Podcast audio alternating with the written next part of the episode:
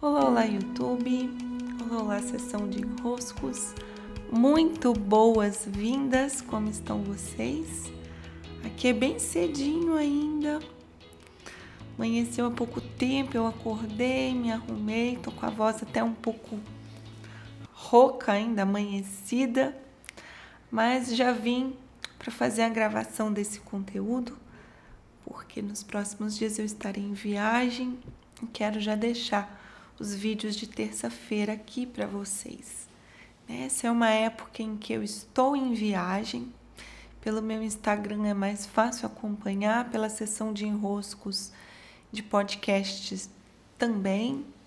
É, é uma época em que estou peregrinando. Enquanto você me vê, é, é essa a minha programação pelas próximas semanas. Passar um tempo em Paris, peregrinando pela cidade, tenho algumas peças a coletar ali.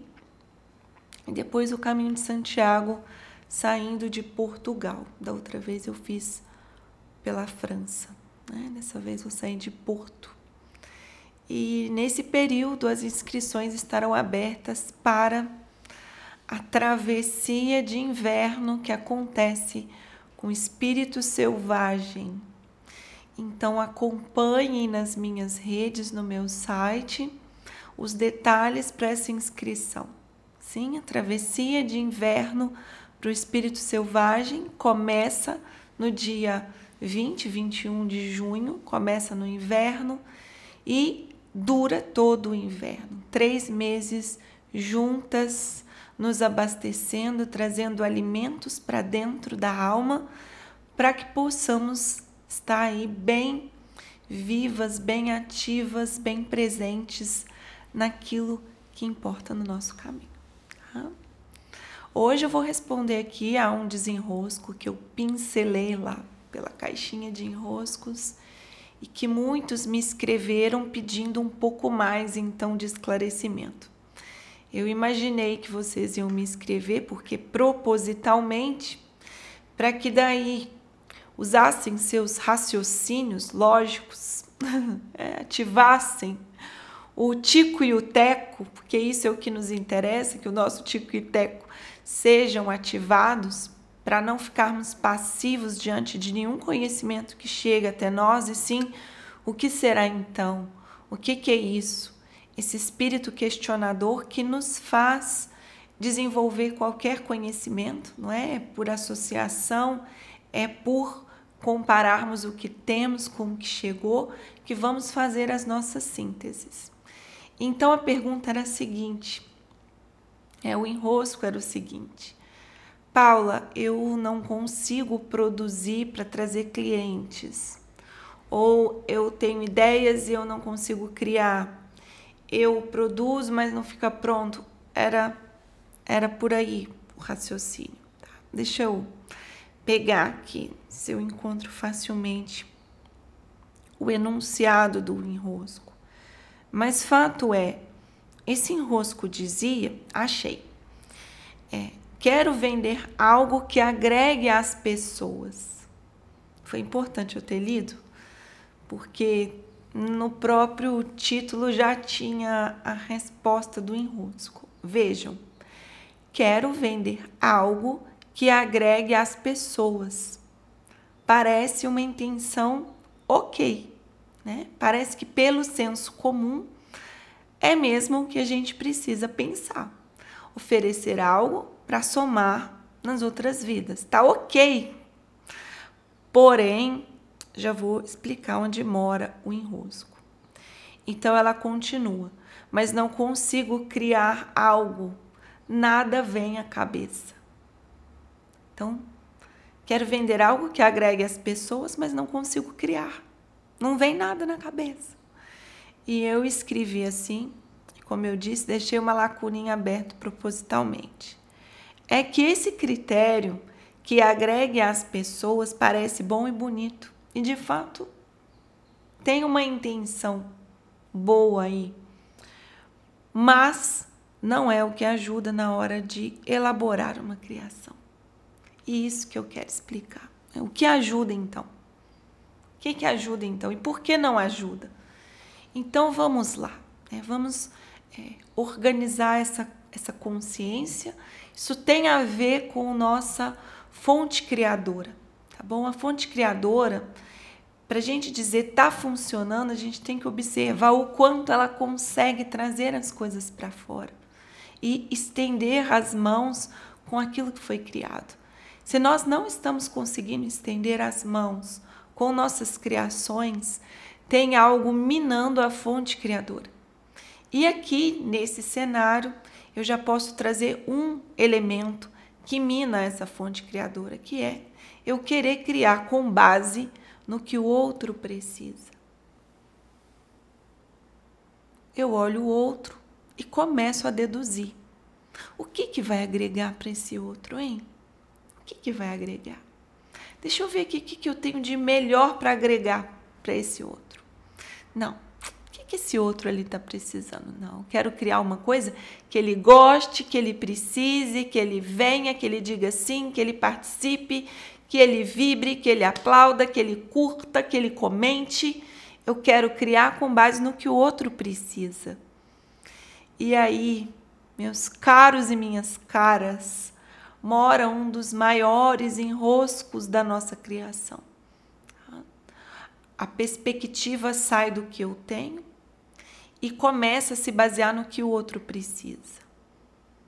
Enquanto eu tento deduzir o que o outro precisa, o que vai agregar, eu não consigo chegar em uma conclusão. Até porque, vamos cair na real, você não sabe o que o outro precisa. Como você vai saber? Como você vai ter essa proeza? Como você vai daí adivinhar? Ah, isso aqui é o que vai agregar mesmo para aquele outro. Quem vai dizer o que precisa é o outro. Ele vai vir no teu conteúdo e vai falar: ah, isso aqui foi útil para mim, isso aqui eu estava precisando. Isso aqui está respondendo uma pergunta que eu estou fazendo. É, então, essa perspectiva, ela não produz em nós um bom efeito, por quê? Porque é um controle, é uma adivinhação, é uma mirabolância que eu não consigo ter. Tá? Eu posso forçar essa barra. Né? Pega aí vídeo gurus do marketing. Né? Eu forço essa barra. Ah, você está precisando disso sim. Tá sim. Porque aqui é tua dor, ó. Tá, isso aqui tudo dói em você. Você está precisando disso. Né? Então, isso é uma forçaçãozinha de barra, forçação zona de barra, tá? Isso não é dizer o que o outro está precisando, é fazer o outro precisar de uma coisa que ele, às vezes, nem está de fato precisando. Isso tem consequências depois também, mas não falarei delas aqui agora. Eu tenho um e-book antigo sobre o marketing, esse dos gatilhos, das fórmulas. É, se quiserem, me peçam, tá? Podem me escrever por mensagem ou no Instagram ou no WhatsApp eu, eu tenho o link desse, desse e-book sobre o marketing mais assim de fórmulas, tá? Esse marketing mais inconsciente. Mas eu não estou querendo falar de marketing inconsciente aqui. Eu estou querendo dizer que o nosso propósito de criar com base no que o outro precisa não vai produzir um bom efeito. Eu lembro de uma época que eu estava produzindo vídeos assim muito constantemente para um outro canal de vídeos que eu já tive mais tempo. E eu mandava os vídeos para um editor, para o Francisco. Excelente o Francisco, eu sempre indico o Francisco. Ele é um editor ótimo, prático, objetivo, rápido. E aí ele me dizia assim: Paula, esses seus vídeos, eu acho que se você falasse conteúdos assim, bem para humanos, humanos, humanos, sabe? Terráqueos, eu acho que ia ter mais gente lá. Eu falo, Francisco, infelizmente, né? A pauta, ela se baseia no que eu tenho para falar naquele dia, né? Então, o objetivo não é ter um canal lotado. Claro, o objetivo é que estejam as pessoas que estão precisando daquilo que você está entregando. Mas o objetivo não pode ser fazer trazer as pessoas, senão eu crio uma desordem na minha criação. Eu começo a pensar o que, que eu tenho que falar para trazer as pessoas, o que, que eu tenho que fazer para trazer as pessoas, o que, que eu tenho que fazer para as pessoas aplaudirem, gostarem. E daí o meu centro criativo ele se desloca. Não sou mais eu criando, sou eu indo lá no outro, me baseando no que o outro precisa e criando. Isso corta uma ponte com a minha criação mais imediata, mais disponível, mais fluida, mais abundante, que é a seguinte. E aqui está a resposta a esse desenrosco, né? Nós criamos com base no que temos para entregar. O que eu tenho para hoje. O que eu tenho para partilhar. O que está vivo em mim para entregar. O que eu quero postar. O que eu quero falar. O que eu quero produzir. Qual conteúdo está pronto em mim? Quais sínteses estão prontas em mim que já podem ser entregues? E vou dizer para vocês: essa é uma fonte inesgotável de criação.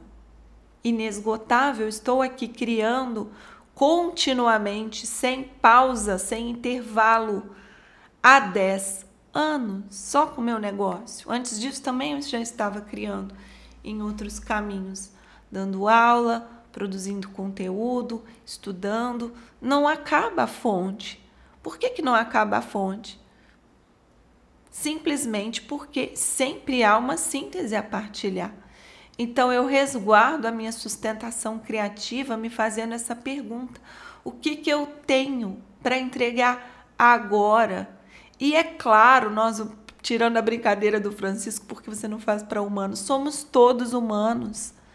O que eu tenho em mim e que está pronto para ser entregue, obviamente, obviamente, vai encontrar alguém que precisa daquela informação, daquele conteúdo, daquele conhecimento.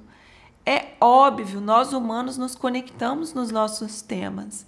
Então, se é uma demanda que eu sintetizei, é claro que essa demanda vai agregar para alguém.